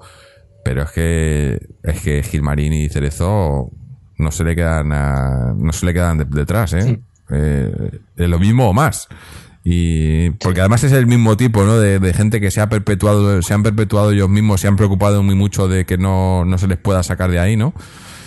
Y, me hace mucha gracia, ¿no? Todo, bueno, gracia, eh, pero en el fondo me da pena, ¿no? Como, eso, como dice lo, lo, lo de, lo de la sociedad anónima, ¿no? Cuando fueron ellos mismos los que, los que fue su padre el que, el que forzó para que esto se convirtiera en sociedad anónima, ¿no? Sí, dice, es un tema muy controvertido. Sí, este sí.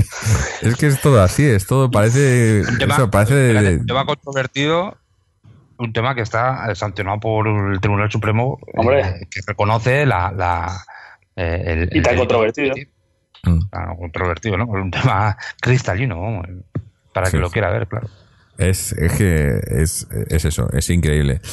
Pero bueno, eh, aquí estamos nosotros para, para poner las cosas un poco más claras o por, o por lo menos intentarlo. Aunque los que sí que están haciendo, poniendo las cosas claras y, y haciendo cosas, cosas serias son la gente de señales, ¿no? Estamos a ver si podemos, si podemos traerles por aquí otra vez, aunque hay mucho lío.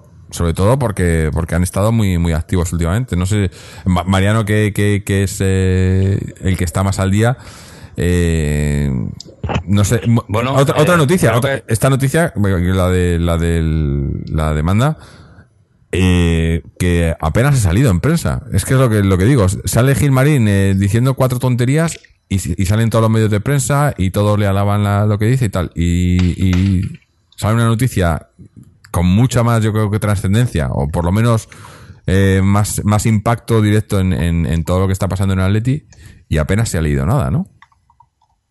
Eh, de hecho, eh, es muy curioso porque eh, había un periodista, por lo que me han comentado, que había un periodista que tenía, no sé si la exclusiva o bueno, eh, que iba a sacar la noticia, la tenía que haber sacado hace unos días y al final la sacó un domingo de tapadillo.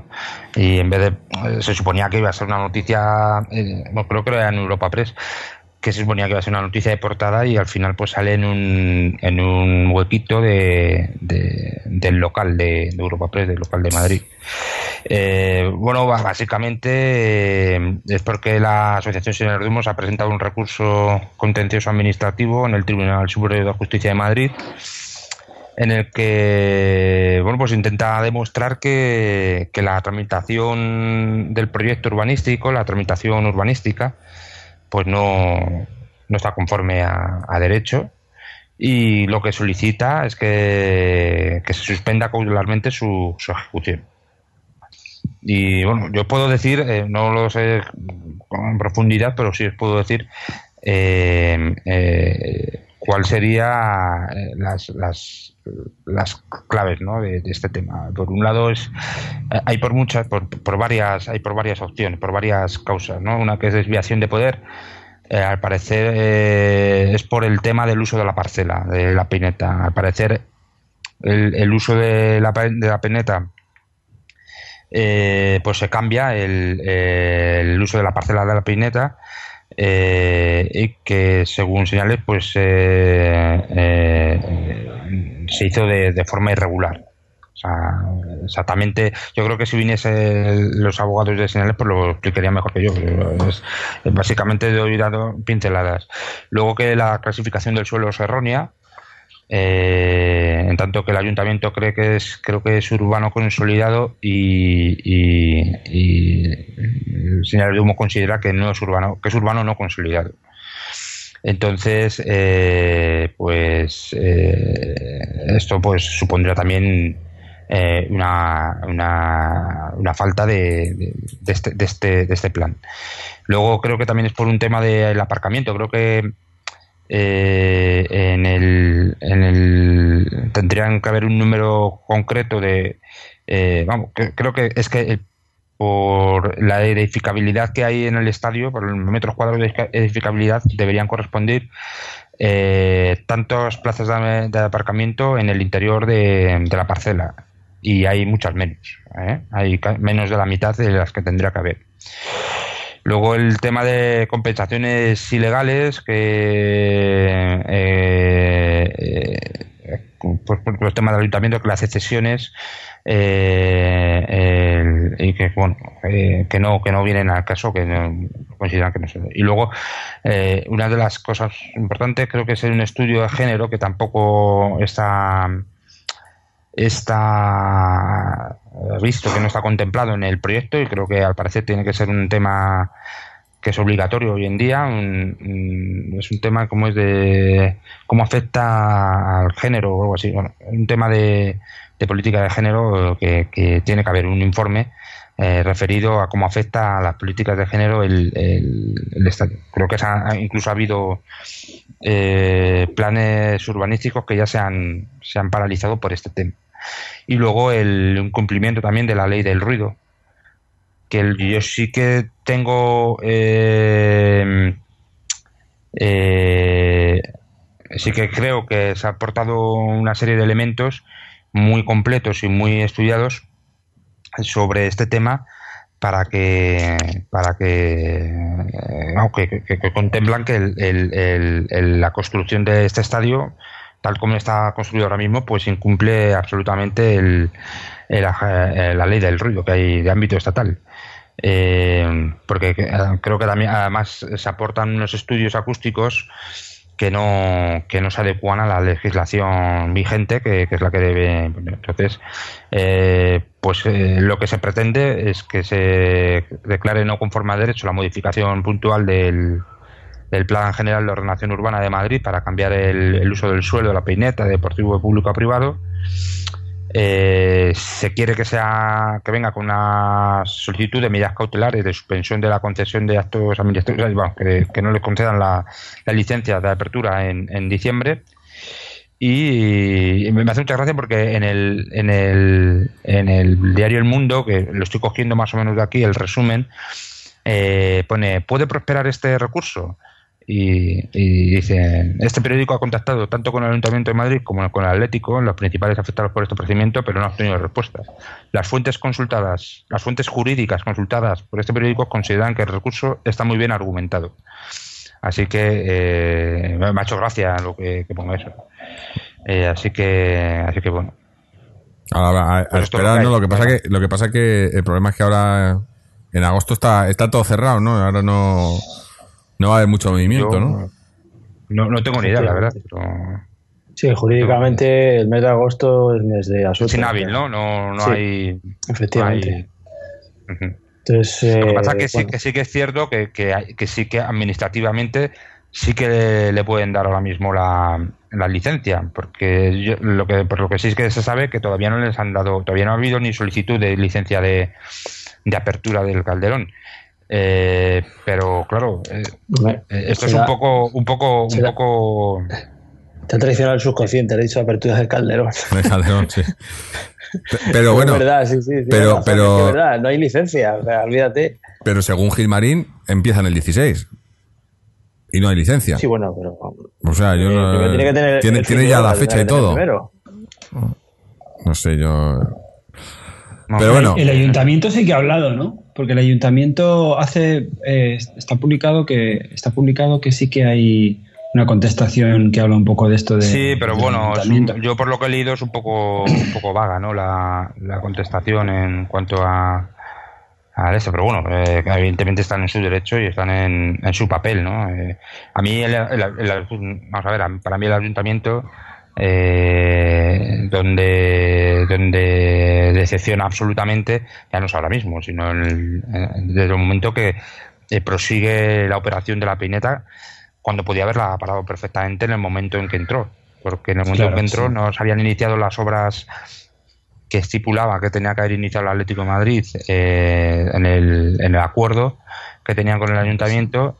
Entonces ahí tenía la opción el ayuntamiento de haber parado el, eh, este, esta, esta operación alegando que no se habían realizado los trabajos que se tenían que haber realizado en esa época o que tenían que haberse realizado en esa época. Pasa que el ayuntamiento, pues el de Madrid concretamente, es un ayuntamiento que está sometido a muchas cosas y, y lo que decía en, en campaña electoral, pues parece que, que no está en algunas cosas, en sobre todo en el tema de inmobiliario y en el tema de urbano, urbanístico, pues que prácticamente se está llevando a cabo todo lo que dejó dispuesto el Partido Popular. Eh, eh, yo en el resto de casos no me quiero meter, no tengo conocimientos, pero yo sí que sé que en este tenía, tenía la posibilidad de haber tenía la posibilidad de haber parado la operación. No tenía, o Sí, sea, sí, esto- legalmente esto- tenía, tenía lo- los motivos y tenía eh, absolutamente la- las motivaciones, las razones y todo para haber parado la operación. Y no y, y- y fue un tema de voluntad eh, política del ayuntamiento el continuar la, la operación. Sí, sí, todo está diseñado por el, por el antiguo eh, por el antiguo ayuntamiento, o sea que no es, no es una cosa del, del, del ayuntamiento de hoy en día, pero Sí, pero, lo, lo han sacado adelante. decir- lo han sacado adelante, que- sí, sí. Efectivamente, eh, que está sacando todas las, o sea, prácticamente Lo han el- sacado adelante. el- no sé qué tanto por ciento, pero un tanto por ciento muy importante de, de, de operaciones urbanísticas que había dejado el Partido Popular eh, pendiente y que se suponía o que desde el, el propio en la campaña electoral se suponía que estas eh, operaciones iban a quedar invalidadas, pues no ha sido así. Se está siguiendo con, con muchísimas. con- con Que yo creo que a lo mejor, yo creo que a lo mejor tiene miedo de, de palmar, palmar más dinero, ¿no? Pero, pero si está, si es ilegal, es ilegal, ¿no? sí, vamos, vamos a ver, ahora sí, a lo mejor es, es que ahora sí, pero es que en el momento en que Sí, claro. lo podía haber hecho, eh, que fue eh, al, al entrar antes de, creo que era hasta el 2015, en el, hasta diciembre del 2015, se tenían que realizar una serie de, de trabajos en, en, en la parcela y no se habían realizado. Eso Mm. eh, le daba la excusa perfecta al ayuntamiento para haber eh, declarado eh, eh, no cumplido el, el, el proyecto, el, el pliego, lo que fuese, el, eh, y, y- y haber terminado, haber roto ese contrato o ese, o ese acuerdo con, con esta gente. Mm. Y yo soy, vamos, soy testigo de, bueno, testigo, pero soy consciente y tengo conocimiento de que ha habido reuniones con el ayuntamiento y, que se han explicado y, eh, y el ayuntamiento sí, nu- nunca ha tenido ninguna duda de que, se- de que el- este de la pineta se iba a realizar. Mm. No.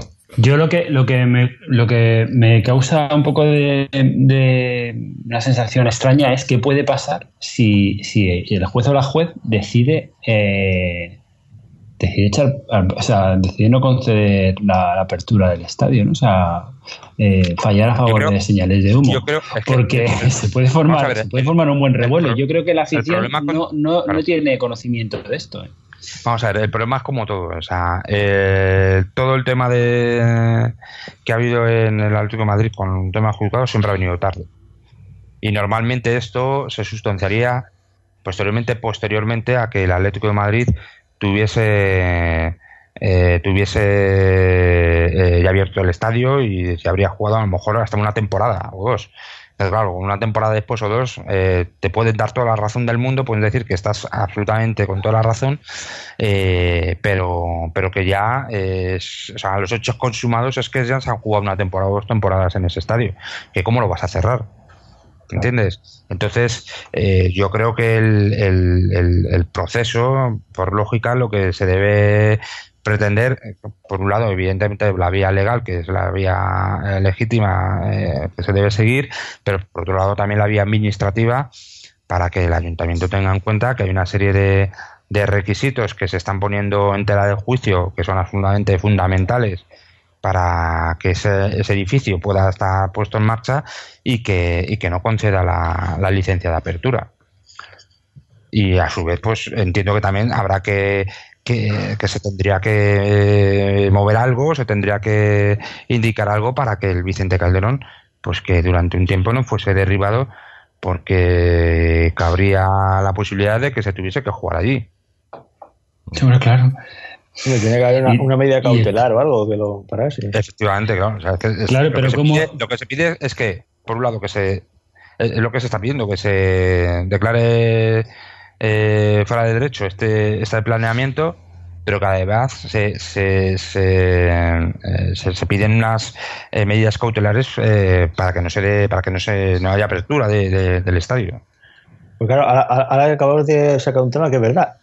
Entonces, simultáneamente, el patrimonio del, del, mm, del equipo o del club durante X meses o X tal va a tener simultáneamente, contablemente, dos, mm, dos estadios. Mantener, claro. Claro, es que eh, no que sé cómo estará eso. No tengo ni idea de cómo estará eso contemplado. Bueno, pero es un aunque poco- tampoco te creas que se gastaban ya mucho en mantener el calderón, ¿eh? tampoco creo que se gaste mucho ahora. Sí, La- pero la- no sé o si sea, hay la fecha de defunción Calderón- oficial. Mm. No, pero bueno, la- lo que pasa que el- yo- vamos, eh, yo ahora mismo las cuentas tampoco estoy muy, en los últimos años no estoy muy atento, pero vamos, en, en una época lo que hacían eran, eh, eh, primero fue a través de la empresa esa que crearon para, eh, que era con- con división inmobiliaria, que ahí en esa empresa lo que hacían era adjudicar lo que se, que se suponía que se iba a sacar, que eran 220 millones, que se iba a sacar de la venta de pisos de los terrenos y a partir de ahí pues eh, financiarse. O sea, realmente el tema del estadio, eh, independientemente de que también se quisiera eh, lo de las Olimpiadas y todo esto, el tema del estadio en un principio eh, lo que fue fue un subterfugio legal y contable para obtener una financiación que no que no que no se podría haber obtenido de otra manera. Es decir, eh, el Atlético Madrid no se clasifica para Champions, el Atlético Madrid tenía unos contratos televisivos bajos, etcétera, etcétera, etcétera, y, y no había una financiación eh, adecuada ni para tres jugadores ni para otras cosas. Entonces, lo que eh, básicamente lo que se pretendía era eh, eh, eh, o, lo que consiguieron con el hecho de, de empezar a- el, todo el tema de lo del estadio de, de la operación Calderón es que eh, ellos podían estimar que iban a obtener una serie de réditos con la venta de la parcela y eso con eso crearon una empresa que se llama División Inmobiliaria que lo valoraron en 226 millones como además es que eso no lo puedo asegurar porque eso se lo pregunté yo a Gil Marín en una junta de accionistas y él me lo reconoció. Dice, no, si lo hemos valorado en 126, podemos haber valorado en 500 millones. Eh, pues, pero claro, esa- ellos hacían la valoración en función de los metros cuadrados que suponía que les iba a dar la operación y al, al metro cuadrado de cómo estaban en esa época, que eran 2006, 2007, creo recordar, que era el pico de la burbuja. Sea, tú imagínate, pues bueno, yo valoraron 226 millones de euros y, y con eso lo que hacían era vender participaciones de división inmobiliaria para obtener financiación. Eso lo hicieron hasta que ya hubo, eh, bueno, de hecho, eh, una parte, la primera parte que se vendió, se vendió a Fernando Martín en el momento de que Fernando Martín, eh, creo que era Fernando Martín, ¿no? El presidente, que fue presidente del Madrid, que era de, de un grupo de, era un- también era presidente, Sí, era presidente- inmobiliario, sí. Sí, una inmobiliaria. Pues en ese momento, o sea, era presidente del Madrid, se le vendió a él, eh, eh, a su empresa, vamos, el- parte de, de- de esa empresa, de, de la división inmobiliaria. Eh, luego, eso sí que es cierto, que revertió otra vez en el Atlético de Madrid. Entonces, el Atlético de Madrid lo que tenía es un balance contable donde había una serie de. Había un activo que era todo el tema de, del estadio, eh, con sus posibles ingresos y eh, pues a, a, a través de ahí también estaban eh, pudiendo financiar. Ahora yo no sé cómo será, supongo que como también tiene que construir el estadio y le está costando y, y están pidiendo créditos a diestro y siniestro, pues eso se, se irá compensando. Vamos, yo lo que entiendo es que, que bueno, pues el estadio nuevo, pues que tendrá un valor de, de casi 300 millones, ¿no? Le pondrán, o ciento y pico millones, o 300, no sé, no, tengo muy claro. Pero, pero, Bueno, pero el estadio, el- el- la parte del Calderón ya no está reflejada como tal. O sea, realmente la parte del Calderón costaba 30 millones de euros. joder. Lo que, eh, lo que van a o sea, como tal, porque era lo que costaba, lo que se suponía que se había valorado en, en- en la construcción y el mantenimiento, etcétera. Mm. Pero nada más, no había. Bueno, pues lo que realmente se estaba vendiendo era la- los aprovechamientos del Mm. suelo. A ver si, como ya hemos dicho antes, a ver si más adelante podemos traer a, a, a gente de, de señales. Eh, hombre, está Mariano que es de señales, pero, pero gente que, que tenga No, no, pero que, más claro, conocimiento. Que lo explique, claro, que nos lo explique que- bien. claro, los prota- propios protagonistas que son Sí, los sí. que están haciendo. Eh, a mí me gustaría mucho un día que a ver si pudiésemos entrevistar al concejal de urbanismo de la, del Ayuntamiento de Madrid. También, también. Lo que pasa que, bueno, podemos, lo intentaremos. Lo yo, yo puedo decir que yo he intentado, he hecho varias gestiones y me ha ignorado completamente. como, como nos hacen en casi todas las cosas, ¿no? Pero bueno. Eh, pero bueno, con esto vamos a, vamos a ir cer- cerrando por hoy, porque al final se nos, ha, se nos ha alargado esto bastante más de lo esperado. Pero, pero yo creo que ha merecido la pena. Hemos, hemos tocado eh, toda la actualidad que queríamos. eh, aunque bueno, me imagino que, imaginemos que habrá, que habrá más noticias eh, en estos próximos días, a ver qué pasa, sobre todo con el tema de Diego Costa y demás. Pero eh, con el tema este eh, administrativo, como hemos dicho, siendo agosto ahora, la cosa se para bastante, pero, pero bueno, a ver si, a ver si hay noticias buenas. Eh, y bueno, Bueno. nada más, no sé, vamos, vamos a ir cerrando, no sé si tenéis algo más que, que añadir. Eh, lo único que acabo de ver que dicen que, que la Neviter posiblemente eh, se vaya al Zenit de San Petersburgo. Al Zenit. Pero Sí, traspasado. lo habíamos, lo habíamos hablado antes, sí, traspasado. Sí, sí. Cuando hemos hablado de los fichajes, hemos Sí. dicho que uno de ellos se Era podía. el de vamos, posible el salida. Croniviter estaba. Mm, Sí. Nos ha durado poco. Sí, sí. Bueno. Sí, Eh, era un jugador en el que yo tenía muchas. sí, sí. no ha tenido oportunidades, yo creo. No, no ha tenido oportunidades y tampoco ha tenido continuidad pues, como para. Mm. Es un chaval muy joven y. eh, a mí la verdad es que no me ha disgustado cuando. cuando No, jugaba, es que no, no ha tenido tiempo. No, si, que- hubiera jugado algunos partidos. eh, no sea el jugador que necesitaba el Atleti en esa posición, no, viéndolo con la distancia, claro. no. Mm, pero.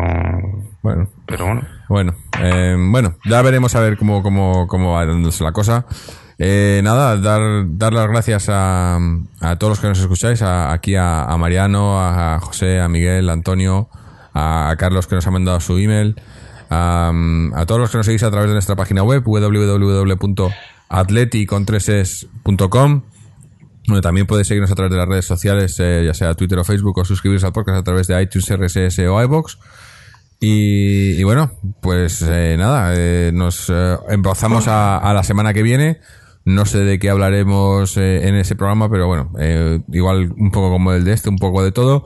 Y también nos, nos estamos acercando a ese programa número 500 en el que queremos hacer algo, algo especial eh, y creo que para el siguiente programa ya podremos ir, a- ir anunciando algo o, pidiendo algo también, eh, porque me imagino que si se da lo que queremos, pues igual necesitamos un poco la colaboración de todos los que nos escucháis, pero ya, ya os lo iremos comentando más adelante. Así que nada, daros las gracias a todos y despedirnos, como siempre, Aleti.